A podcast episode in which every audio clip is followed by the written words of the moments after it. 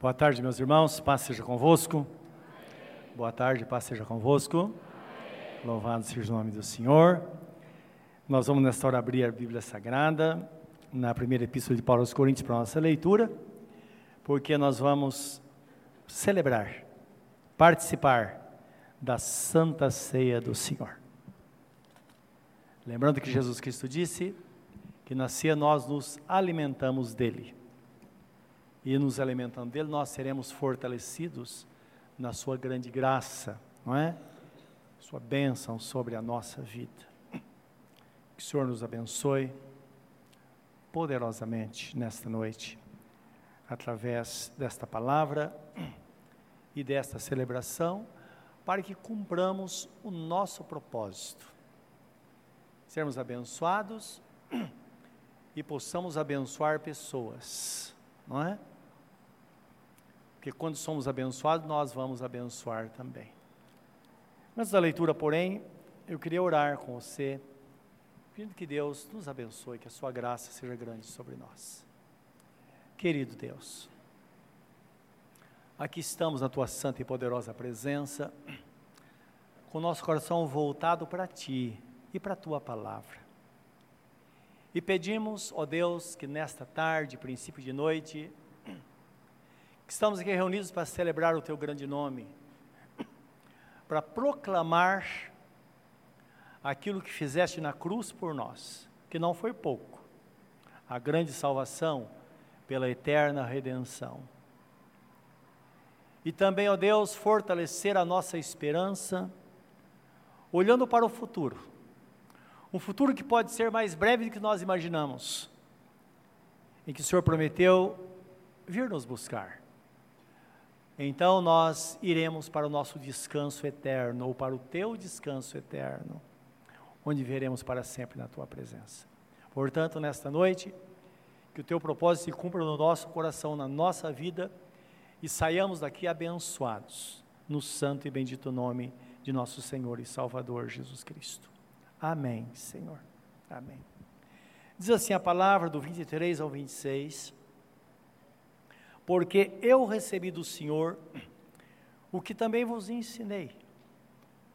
Que o Senhor Jesus, na noite que foi traído, tomou o pão e, tendo dado graças, o partiu e disse: Tomai comei, isto é o meu corpo que é partido por vós, fazei isto em memória de mim. Semelhantemente também, depois de cear, tomou o cálice, dizendo: Este cálice é o Novo Testamento no meu sangue. Fazer isso todas as vezes que beberdes, em memória de mim. Porque todas as vezes que comerdes este pão e beberdes este cálice, anunciais a morte do Senhor até que venha. Amém. Participaremos da ceia do Senhor nesta noite com discernimento e com o propósito, como Jesus Cristo disse, que nós faremos isso até que Ele venha. E nós vemos que o texto que o apóstolo São Paulo ele afirma que ele recebeu do Senhor esse ensinamento como um mandamento para nós. E ele diz que Jesus, na noite que foi traído, ele instituiu a ceia. Instituiu em memória de si, em memória dele mesmo, não é? Para que não nos esqueçamos que de fato Ele morreu por nós, Ele deu a vida por nós. Se hoje podemos dizer que temos vida, é por causa dele. Se podemos afirmar que vamos ver a eternidade com Jesus, é por causa dele, por causa da sua morte. Se nós afirmamos que temos nossos pecados perdoados, foi por causa do sacrifício, como está escrito, que ele foi entregue pelos nossos pecados e ressuscitou para nossa justificação. E sabe o que é uma pessoa ímpia ser declarada justa perante Deus? Porque a Bíblia Sagrada fala que essa justiça ela é tributada, ela é creditada. Então, nós não merecemos, mas ele acredita, como se ele depositasse na nossa conta. É exatamente isso. Ele pagou o preço para que nós pudéssemos, então, é, vivermos, estarmos livres dos nossos pecados e termos, acima de tudo, essa comunhão com Deus. Claro, nós temos a sua justiça, a justiça, ela impera em todos os lugares, nos céus e na terra. E a Bíblia Sagrada fala que pela, pela graça de Deus, pela sua justiça, Deus o Pai, devido à fidelidade de nosso Senhor Jesus Cristo, a disposição de ter morrido por nós, então Deus deu a ele a posição de ser o Senhor absoluto de todas as coisas. Ele fala Senhor e Cristo. Não é Cristo? Significa aquele que veio com a missão, aquele que cumpriu essa missão, aquele que veio para morrer em substituição é, a nós. E Senhor, porque na verdade tudo agora está debaixo de Suas mãos, tudo, tudo está em Cristo. Ele é o Senhor absoluto. Isso traz para nós uma lição muito grande, porque nós também entendemos que, como a justiça é feita nos céus e na terra, nós sabemos que a exaltação parte da fidelidade de cada um. E a fidelidade, é claro, vai partir no princípio da nossa humildade diante do Senhor, nosso estado de humilhação diante do Senhor, é que a partir daí, então nós nos colocamos de fato no nosso lugar e as coisas começam a acontecer então Deus exalta a cada um segundo o seu propósito. E a palavra nos fala, esse texto que ler com os irmãos, que está em Filipenses 2, de 5 a 11, onde fala da exaltação de Jesus, mas começando em nós, isto é, a, o apóstolo Paulo, movido pelo Espírito Santo, ele diz: Olha, eu quero que vocês tenham o mesmo sentimento que Jesus teve. Então pense como ele pensou. Entendam que o caminho é o mesmo. O caminho é o mesmo. E ele começa dizendo no versículo 5, ele diz assim: De sorte que haja em vós o mesmo sentimento que houve em Cristo Jesus, que sendo em forma de Deus, não teve por usurpação o ser igual a Deus. O que significa para nós isso? Ele está dizendo: olha, seja você mesmo, mas não use os seus direitos, não é necessário. Deixa Deus fazer, não é aquilo que tem que ser feito. Então Jesus fez isso. Versículo 7. Ele aniquilou-se a si mesmo, tomando a forma de servo e fazendo-se semelhante aos homens. E achado na forma de homem, humilhou-se humilhou-se a si mesmo, sendo obediente até a morte e morte de cruz. Pelo que também Deus, o Pai, o exaltou soberanamente ou sobremaneira, e lhe deu um nome que é sobre todo nome, para que ao nome de Jesus se dobre todo joelho dos que estão nos céus, na terra e debaixo da terra, e toda língua confesse que Jesus Cristo é o Senhor para a glória de Deus Pai. Amém. Então, esse foi o propósito divino. Agora, interessante que o apóstolo, claro, movido pelo Espírito Santo, ele diz: Olha, pense bem nisso, preste atenção, não é? O caminho é esse. Então, ao mesmo tempo que nós exaltamos Jesus por ele ser o Senhor de todas as coisas, nós olhamos para nós e descobrimos: olha, o caminho é esse para que nós também sejamos vitoriosos na nossa vida terrena, não é nesta jornada aqui na terra. Então, Jesus, de fato, ele é o único Senhor. Agora é importante entender que ele é o Senhor da igreja, daqueles que estão nele. Então, significa que ele tem o, o, o, o controle absoluto de nossas vidas. É interessante que a Bíblia Sagrada fala que de Deus é a terra e toda a sua plenitude. Tudo está na mão do nosso Deus Pai Todo-Poderoso e nada acontece sem a permissão dele, em absoluto. Em absoluto. Deus tem o controle absoluto de todas as coisas. Agora, Jesus, ele tem o poder sobre os crentes, sobre aqueles que estão nele, é o Senhor nosso. Mas nós também vai chegar um momento em que, de fato, vai ser proclamado que Jesus, esse senhorio, agora se estende todas as coisas, porque lá no final, quando eles falar, Senhor, mas e qual é a minha posição? Ele disse: Olha, o meu filho foi senhor de todas as coisas e você não o reconheceu como tal. Lembra que quando a Bíblia Sagrada fala, no livro de, de Isaías capítulo 9, quando fala que um menino nos nasceu, um filho se nos deu, e o principado está sobre os seus ombros.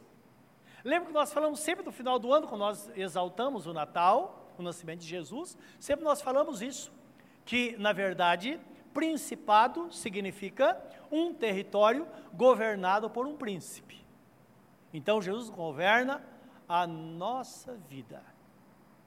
E é isso que a Bíblia Sagrada diz: Ele é o Senhor, nos céus e na terra de todas as coisas, porém a igreja o tem como Senhor hoje.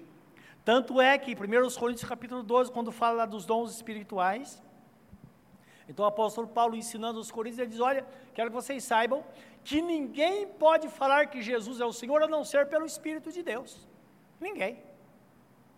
Tanto é que você pode conversar com qualquer pessoa em qualquer lugar, se ela não for cristã, ela fala sobre tudo. Mas quando você fala sobre Jesus, ela tenta sair fora. Porque elas não conseguem. E jamais uma pessoa ímpia diria que Jesus é o Senhor. Ah, Deus é bom, Deus é Pai, não é isso? Mas fala em Jesus, opa, você é crente, você é evangélico, não é isso? Porque Jesus é o Senhor de fato da sua igreja. E graças a Deus que nós o exaltamos. E Ele é Senhor e cabeça da igreja. Então, o texto lá no livro de Efésios, capítulo 4, no versículo é, 15 e 16, desde o versículo 11, fala da posição dos ministérios da igreja para a edificação do corpo de Cristo, para que a igreja possa continuar crescendo.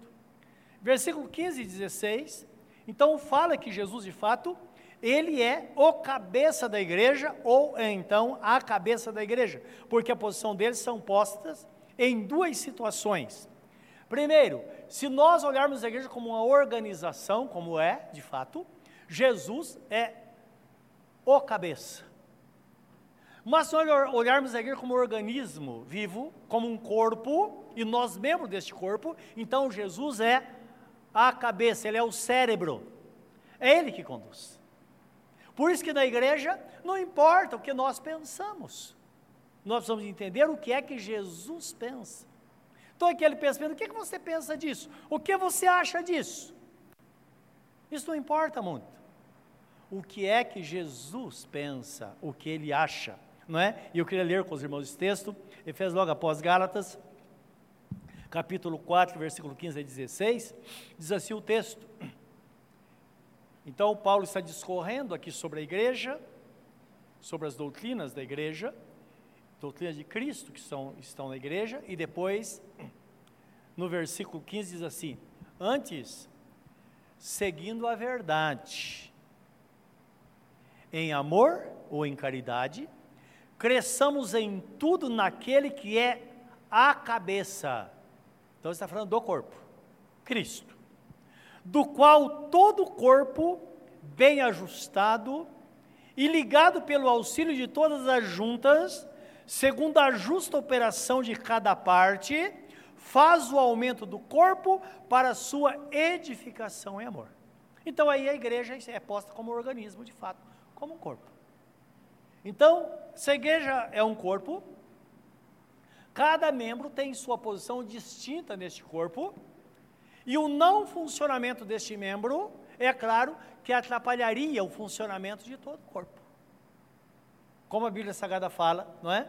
Que um membro, se um membro está doente, todos sofrem. Então cada um tem a sua posição. Um é pé, outro são os olhos, outros são ouvidos e assim por diante. Quer dizer, nossa posição e Jesus como cabeça. Então mostra a dinâmica da igreja. E nessa dinâmica é que as coisas vão acontecendo. A igreja vai, pessoas são salvas, pessoas são alcançadas por Deus. Há um funcionamento na igreja que nós precisamos, na verdade, ter esse discernimento. Porque nesse funcionamento é que nós então descobrimos o que de fato devemos fazer e qual a nossa posição de fato no corpo de Cristo. O professor Sandra, ela brincou há pouco, falou, olha, o pastel lá não é, é, é, você vai comprar. Sim, é uma coisa muito simples, né? Mas outra, ontem aqui deu, terminou o culto, né? E foi distribuído sorvete para todo mundo. Gratuito. Então tem que ter esse discernimento. Quando, o que devemos fazer, o que não podemos fazer, não é? Então no Ministério DAE, você traz o mantimento, nós trazemos e distribuímos para pessoas necessitadas, não é? Digamos, chega o mês, se, se os irmãos não contribuírem, nós vamos encontrar outro meio, mas não é porque a pessoa não contribui que as pessoas não serão abençoadas, elas vão ser da mesma forma. Porque Deus, Ele vai nos dar direção. O que fazer para que o cuidado dele não seja negligenciado. Na escola de, de teológica, a mesma coisa. Então, cada curso desse, para cada pessoa, ele tem um custo aproximadamente de 3 mil reais. Isso não contando outras despesas, por pessoa. E nós abençoamos a nossa igreja e abençoamos outras igrejas, porque cá entre nós, nós podemos bancar isso pela graça de Deus. E tem igrejas que não podem. Não podem financeiramente e não tem também mão de obra e material. Nós temos um grupo aqui de professores, não é? Que são os melhores, na verdade. Pessoas da nossa igreja, de outras igrejas, pessoa que tem uma excelente formação e tem uma vida cristã abençoada, pessoas que podem dar. E nós temos professores aqui iguais às universidades cristãs têm, com formação para dar a, aula em qualquer lugar. Claro, ninguém cobra um centavo, todos eles, até pessoas de outras igrejas que vêm, eles não cobram nada. E nós abençoamos as pessoas que não poderiam. Essa é a razão por quê, não é? é? Pessoas de outras igrejas vêm fazer o curso aqui, não é? Nós temos nossa questão ética, que só é aceita uma pessoa de outra igreja se ela tem uma carta de apresentação do pastor, fora disso não. Porque o pastor tem que saber onde está a ovelha, não é verdade? E a ovelha não é autônoma, ela precisa ter alguém responsável por ela, e está escrito na primeira epístola, primeira não, no livro de Hebreus, capítulo 13, 17, diz assim: obedecer a vossos pastores, porque eles são como aqueles que vão dar conta das vossas almas. Então vai ser chamado a atenção, vai, vai requerer do pastor, e todo pastor precisa saber, não é? E é claro, eu acredito que às vezes as pessoas, alguns te, podem ter algum receio, não é? Receio por quê? Porque hoje existe um êxodo de pessoas de um lado para o outro, não é? E muitas ovelhas se perdem, às vezes por causa disso. Então precisa ter uma supervisão sobre isso. Mas o meu foco não é esse. O foco é dizer que nós somos abençoados e abençoamos sempre. E Deus tem nos abençoado grandiosamente, para a glória do Deus Pai Todo-Poderoso. Então, esse é o papel da igreja, e precisamos ter discernimento. Então, tem coisas que nós podemos fazer. E parte de um princípio muito interessante, ético e bíblico, que você é, está para servir. Nós somos movidos pelo amor, conforme diz a Bíblia Sagrada. Mas o amor tem uma lei, não é? Você pode dar tudo o que você tem para uma pessoa. Só que ninguém pode tirar uma unha, não é verdade? Então o princípio é esse. O discernimento é: você pode dar tudo, mas você não pode ser explorado em hipótese alguma. Acontece com Jesus também. Então Jesus ele deu tudo de si, mas ele não aceita ser explorado, não é? Tanto é que está escrito lá no, no Salmo 1 que os ímpios eles não permanecerão na congregação dos justos por causa disso. Então a pessoa que ultrapassa, a pessoa que, que, que não leva a vida cristã a sério, ou ela muda, ou é questão de tempo, ela acaba se esfriando. Não é por causa disso. Então está escrito que aquele que nega Jesus, Jesus também o negará. Então, o princípio interessante, o princípio ético bíblico, não é? que vai reger a nossa vida em todas as áreas. Isso é importante porque o cérebro da igreja é a pessoa de Jesus e ele move, ele dá a coordenada para que o corpo funcione, as coisas aconteçam. E você deve ter percebido isso na sua vida. No dia a dia, onde você está, em qualquer lugar, não é? Deus pode usar você. Os nossos irmãos ligou para mim esse dia, pastor, olha, eu vou jantar da igreja, tem que viajar, tem uma pessoa doente, pessoa da família, a sua sogra está doente no estado do interior, e ela teve um AVC, e a, ela não serve a Jesus. Olha que situação delicada. Eu estou indo para isso. Falei, então vai, e dei alguma orientação para ele, não é? como fazer, e ele foi, e não é que lá a pessoa entregou a vida para Jesus, e uma outra pessoa também entregou a vida para Jesus, ele só foi lá, visitou esta pessoa, foi no hospital e fez o que tinha de fazer e pegou a condução de volta. Sim, é assim. O cérebro dá ordem, ele me avisou do caminho. Porque ele não precisava me avisar antes. Porque, de fato, o próprio Espírito Santo já moveu, disse: olha, tem uma necessidade, vai e faça. Então, os irmãos estão percebendo como é, é rico isso, esse movimento na vida cristã. E essa é a razão porque nós estamos aqui, porque Jesus é o Senhor e Ele é o cérebro da igreja, Ele que nos conduz. Não é? E na ceia, é o momento que nós paramos, claro, sempre nós paramos, e a nossa atenção é voltada para a recomendação divina a nós. Por isso que a Bíblia Sagrada fala: examine-se, pois, o homem a si mesmo. Nós somos participantes dos benefícios do Evangelho de nosso Senhor Jesus Cristo não é verdade? Se nós somos participantes desse objetivo, do Evangelho, participando dos benefícios do Evangelho, então, nós temos que ter um objetivo e discernimento na nossa vivência aqui, e sabendo que isso é que vai fazer com que cheguemos lá, o momento em que nós vamos receber, de fato, a coroa da vida que está guardada para nós. O apóstolo Paulo escrevendo aos Coríntios, uma epístola, muito conhecida, lembrando que a primeira epístola, ela foi elaborada sobre perguntas que a igreja faz para o apóstolo, e ele está respondendo essas perguntas. E no livro do 1 Coríntios 9, 22 e 27, então o apóstolo Paulo ele responde exatamente essa questão, não é? Da, da coroa, da recompensa, não é? da dinâmica da igreja aqui na terra, como as coisas acontecem e como é que nós chegamos lá. Então, sempre há um começo e um fim.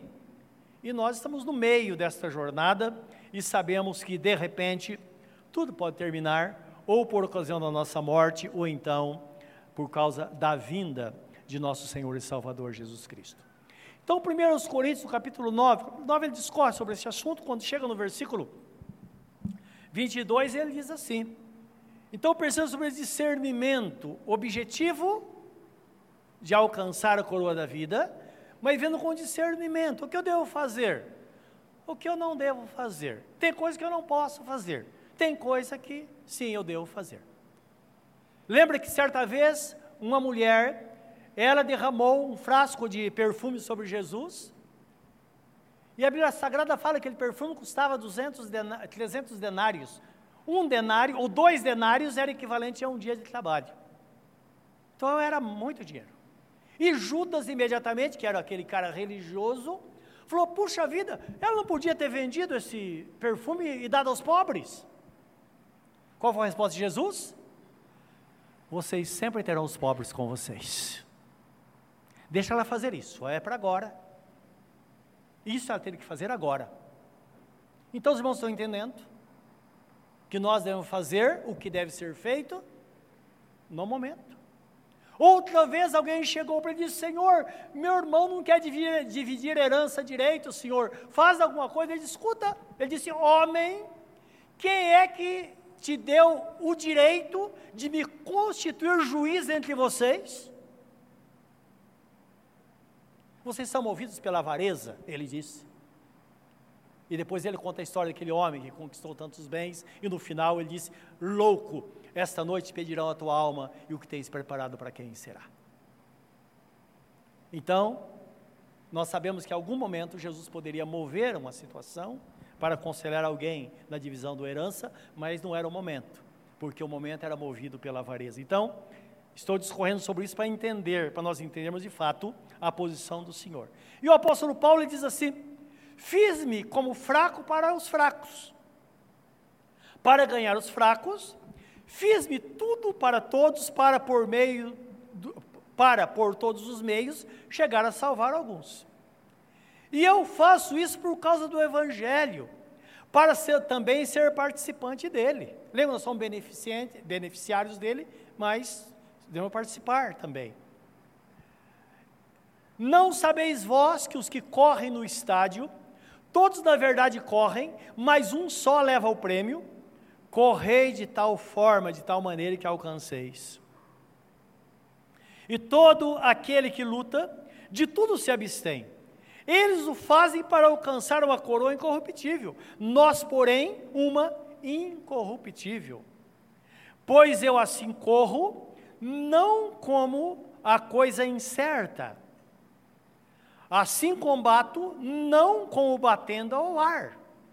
Antes subjugo o meu corpo e o reduzo à servidão, para que pregando aos outros, eu mesmo não venha, de alguma maneira, a ficar reprovado ou então a se tornar desqualificado. Então ele está dizendo aqui, ó, dura coisa é a gente fazer tanto, semear, ajudar tanto e fazer, e no final dar tudo errado. Por quê? Requer o objetivo de discernimento diariamente para estarmos de fato na vontade do Senhor. E lembrando que foi nisso que, o, que Jesus fala lá em João capítulo 13 a Nicodemos, que o crente é como o vento, não se sabe de onde vai nem de onde vem nem para onde vai, no entanto ouve-se a sua voz. Então, está falando desse, desse movimento, dessa dinâmica, desse mover da igreja no caminho.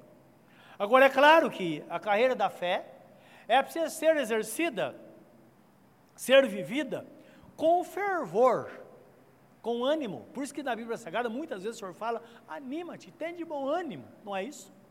Paulo escrevendo aos Romanos diz: olha, sejam fervorosos no espírito servindo ao Senhor. Então precisamos de fato ter esse fervor no nosso coração, entender que nós vemos para isso, quando somos pessoas fervorosas, tudo vai dar certo. Tudo vai dar certo. Porque um momento como esse, nós somos renovados. Por isso que uma pessoa, se ela deixa de participar dos cultos da igreja, é como uma brasa que é tirada do braseiro. Está fazendo seu churrasquinho lá em casa, daquela brasa, tira um e coloca do lado para você ver. Questão de minutos, ela vai estar apagada. Agora, estão todos juntos, fervorosos, tudo permanece aceso. Então, aqui, quando você está junto, você pega na mão do irmão, quero que você saiba que a bênção dele passa para você, a unção dele passa para você. Não é isso?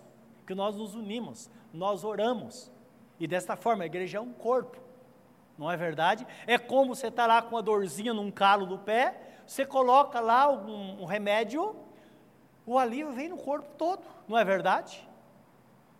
É o corpo sendo beneficiado com as bênçãos do Senhor.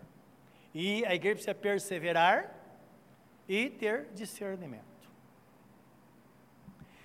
Então, a perseverança e o discernimento, meus irmãos, também diz respeito às coisas que acontecem de redor de nós.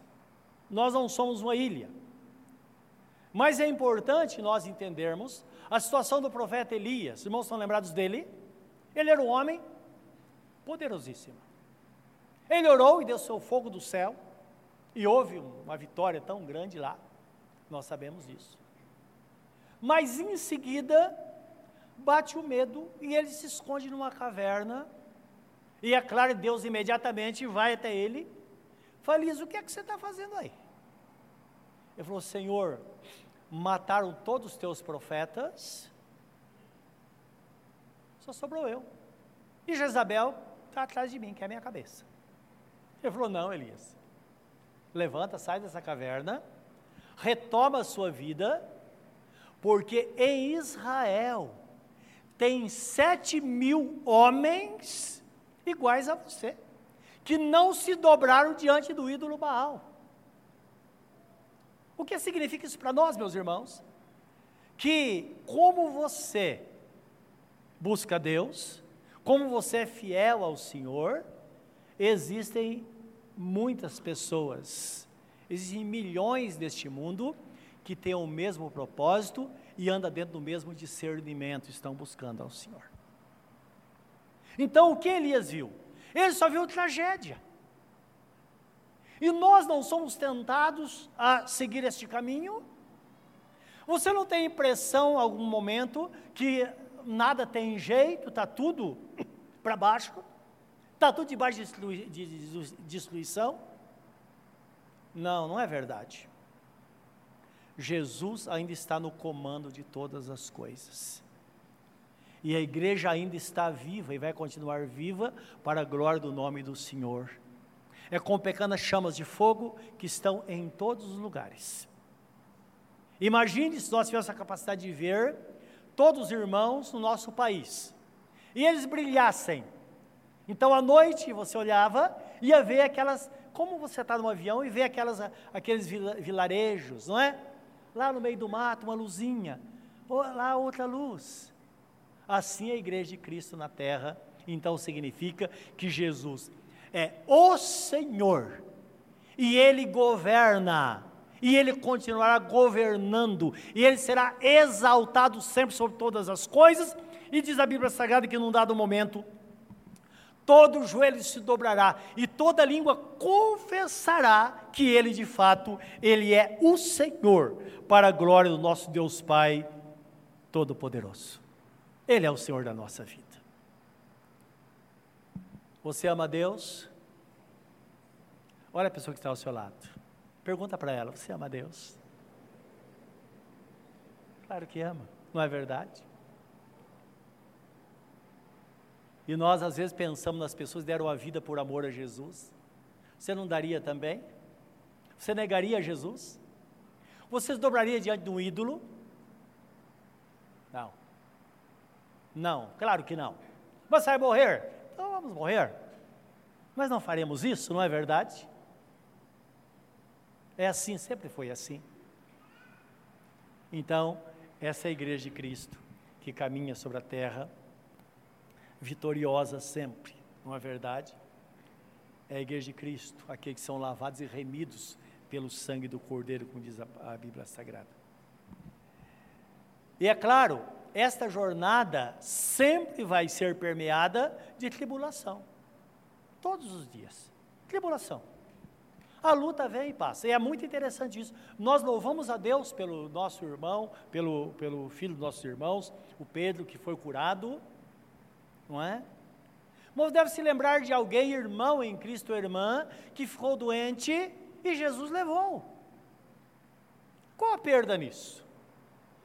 Nenhuma. Esses irmãos estão com o Senhor.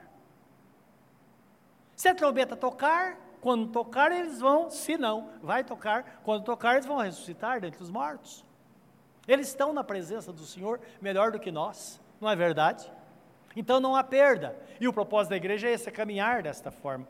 Agora é claro que nós somos movidos pelo Senhor e Deus nos ensina que a tribulação, surgiu a tribulação, devemos estar em oração constantemente, que é a oração que vai nos ajudar a vencer as tribulações, porque ela nos fortalece e nos dá uma visão para que tenhamos a saída do que fazer para que o problema seja solucionado. Por isso que está escrito: se te sentes fraco na angústia, porque tua força é pequena. Então, alguma tradução fala assim: se te sentes frouxo na angústia, porque tua força é pequena. É quando bate a tribulação e as pernas não é amolecem. Puxa vida, e agora? Eu perdi o emprego. E agora? E se eu não conseguir? O inimigo fala: você não vai conseguir mesmo. Aí você vai a Deus e o Espírito Santo fala com você: olha, filho, olhem de redor de você, o mundo está girando, as coisas estão acontecendo, existe um movimento. E lembra que eu abro portas e fecho portas mas diante de ti eu vou ter sempre uma porta aberta, a qual ninguém poderá fechá-la, porque tens pouca força, entretanto, guardaste a minha palavra e não negaste o meu nome. Não é maravilhoso isso? Então, essa é a igreja de Cristo, não agora. E tem um, o Salmo 107 é um salmo maravilhoso, e tem uma parte dele no versículo 29 e 30 que diz assim: O Senhor, ele faz cessar a tormenta, e acalmando as ondas, então nos alegramos com a bonança. Então está falando na, no navegante. E assim, ele nos leva ao porto desejado. Então ele está falando da pessoa que está naquela tempestade no mar, então, uma hora vai acalmar. E acalmando, as ondas vão parar, ou pairar, na verdade, que é como se estivesse sobre o, o, o, o firmamento, não é? Vai estar em movimento. Mas, então nós retomamos de novo, porque Deus está na direção, e Ele disse: nenhum cabelo da vossa cabeça cairá. Ou então, todos os vossos cabelos estão contados, diz a Bíblia Sagrada. É o Senhor no controle, de fato, da sua igreja, do seu povo. E Jesus chama pessoas para si, meus irmãos, pessoas que entendam que, de fato, ela é chamada para vencer. Um crente não pode ser derrotado e nunca vai ser derrotado, nunca. Se você via muito tempo com o Senhor, se acompanhou a história de muitas pessoas, você vai perceber que Deus sempre esteve ali no controle, desde o começo até o fim. Ele é poderoso. Então ele chama constantemente o homem, chama a mulher, chama o jovem, chama o adolescente, ele chama da derrota para a vitória, porque todo aquele que está em Cristo tem um testemunho, nós sabemos disso. Ele chama da morte para a vida, porque a Bíblia Sagrada é clara em dizer que aquele que não está em Cristo, ele está morto em seus pecados e delitos. E Jesus Cristo disse: Olha, vem a hora e já chegou, em que os mortos ouvirão a minha voz e ressuscitarão para a vida. Não está falando da morte, da sepultura, ele diz por quê? Vai chegar o momento, no mesmo texto de João, ele diz assim: e vai chegar a hora em que aqueles que estão na sepultura ouvirão a minha voz e vão ressuscitar, uns para a vida eterna e outros para a vergonha eterna. Falando da salvação e da perdição lá no final. Mas a primeira ressurreição é quando uma pessoa morta espiritualmente, ela então ressuscita para a vida. Nós sabemos que no livro de Mateus 11, 28, ele diz assim: Vinde a mim, vós que estáis cansados e oprimidos. Está falando de uma pessoa sendo derrotada e eu vos aliviarei. Tomai sobre vós o meu jugo e aprendei de mim, porque sou manso e humilde de coração, e achareis descanso para as vossas almas. Porque o meu fardo é leve e o meu jugo é suave. Significando que, com Jesus, as dificuldades não passam totalmente, mas nós temos paz. Nós vamos, temos esse movimento constante. A tribulação vem, nós as vencemos. Isso a vida toda. Me lembro quando criança, nós temos recordação de criança, quando ia à igreja com minha mãe, de um cântico, um hino que cantávamos na época, que dizia assim: é, Vitória a Deus dará a mim, eu sei. Vitória a Deus dará sei, a segunda vez. Se eu andar sempre na luz, confiar só em Jesus, vitória Deus dará a mim, eu sei. Outro canto dizia: há uma carreira a correr, há uma vitória a alcançar. Vitória a Deus dará a mim, eu sei. Era um outro estrofe desse cântico. E é assim que nós caminhamos. Você pode dizer para você mesmo, ou aproveitando que nós falamos, é a confissão, a profissão da fé, porque está escrito que nós vamos confessar firmemente a nossa fé a confissão da nossa esperança, porque aquele que prometeu é fiel. Se você quer fazer isso, faça agora. Faça, diga para a pessoa que está ao seu lado: olha, eu terei vitória. Eu sei que eu terei vitória. Deus vai me dar vitória. Sim. Como dizia o cântico, vitória Deus dará a mim. Eu sei. Dará a mim. Então lembra que deu o foco dele? Somos nós, como dizia Jó. Ele diz: Olha, os meus olhos verão, não são os outros, não. Ah, se eu não conseguir, meus filhos vão conseguir. Não. Quando Jó disse: Eu sei que o meu redentor vive brevemente, ele vai se levantar sobre a terra para julgar a minha causa. Depois ele disse: Esses olhos verão, não são de outros. Então você que passa pela dificuldade, você vai glorificar a Deus pela vitória que Deus dará à sua vida, porque o nosso Deus é fiel. Em Apocalipse 3:20, Jesus Cristo diz assim: Eis que estou à porta e bato, se alguém ouvir a minha voz e abrir a porta, eu entrarei na sua casa, cearei com ele e ele comigo. E ao vencedor lhe concederei que se assente comigo no meu trono, assim como eu venci e me assentei com meu Pai no seu trono. Quem tem ouvidos para ouvir, ouça. Então, dizendo, a palavra diz que nós somos chamados de fato para vencer e para reinar com Jesus. Isso é ser cristão, isso é estar no caminho. E num momento como esse, nós estamos simplesmente proclamando: olha, esse é o sacrifício de Jesus, esse é o efeito do sacrifício na nossa vida. Quer saber o efeito? Olha para mim. Eu sou fruto desse sacrifício. E tem uma coisa: isso não se resume somente nesta vida. Como dizia o apóstolo Paulo, se eu esperar em Cristo, se eu esperasse em Cristo somente nesta vida, eu seria o mais infeliz dentre os homens. Que a vida termine daí. Não. Nós vivemos aqui em vitória, com olho na eternidade. Isso é maravilhoso. É maravilhoso. É maravilhoso.